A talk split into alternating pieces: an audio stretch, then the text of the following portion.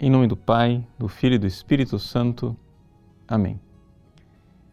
Meus queridos irmãos e irmãs, no dia de ontem nós celebramos o Domingo do Bom Pastor e agora a igreja retoma durante a semana todo o capítulo 10 a respeito do Bom Pastor.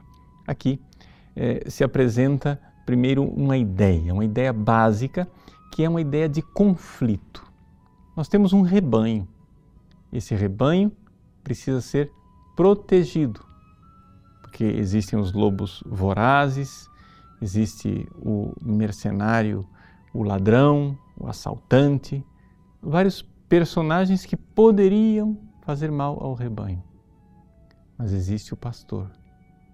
E o pastor quer proteger as suas ovelhas colocando-as num redil. A ideia do redil é claramente uma alusão à igreja. Ou seja, as ovelhas dispersas, elas ficam vulneráveis. Elas podem ser atacadas a qualquer momento.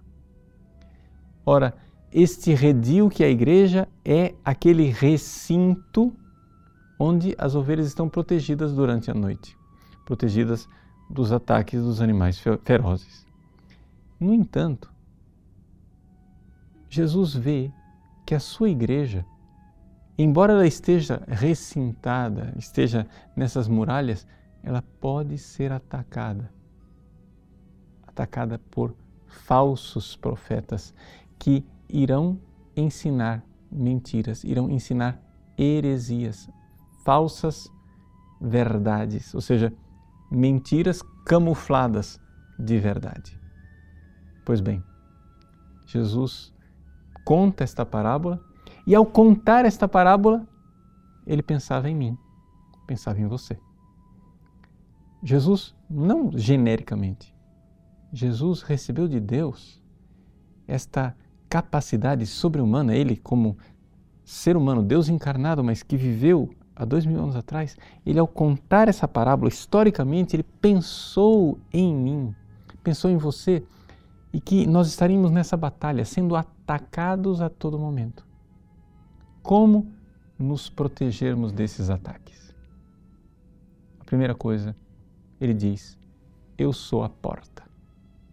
A porta quer dizer o seguinte: para entrar na igreja, para entrar no recinto, a porta de entrada é o próprio Cristo. Eu preciso ter fé nele. Eu preciso acolher o Cristo. Eu preciso ser tocado por ele. Então, se você não quer estar não é, por aí, largado, como que vivendo a aventura da vida sem estar protegido por Jesus, você precisa então entrar no recinto da igreja, abandonar a vida de pecado, ter fé no Cristo, ser batizado, se confessar, permanecer em estado de graça. A ovelha que vive isto graças a Deus, ela já está no recinto da igreja, ela já está protegida. Mas mesmo dentro da igreja, existem os falsários. Existem aqueles que não são os pastores verdadeiros que, com o canto da sereia, das heresias, das falsas doutrinas, das adaptações do Evangelho, querem enganar as ovelhas. Mas Jesus pensa em mim e diz: as minhas ovelhas conhecem a minha voz.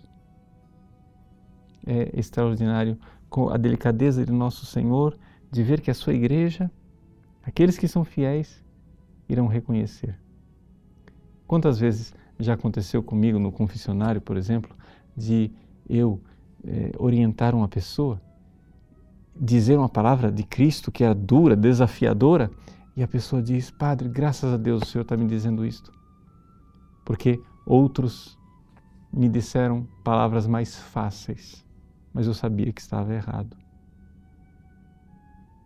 É a verdade do Evangelho de hoje. As minhas ovelhas ouvem a minha voz. Não precisam de adaptações. Porque a palavra de Cristo pode ser dura aparentemente, mas na verdade ela está nos protegendo. E é nestas palavras que nós encontraremos a vida. Porque eu vim para que todos tenham vida e a tenham em abundância. Esses outros, eles irão simplesmente vir, vir para matar e destruir. Ele deu a vida por nós. Vamos corresponder dando nossa vida e acolhendo a Sua palavra como ela é. Deus abençoe você. Em nome do Pai, do Filho e do Espírito Santo. Amém.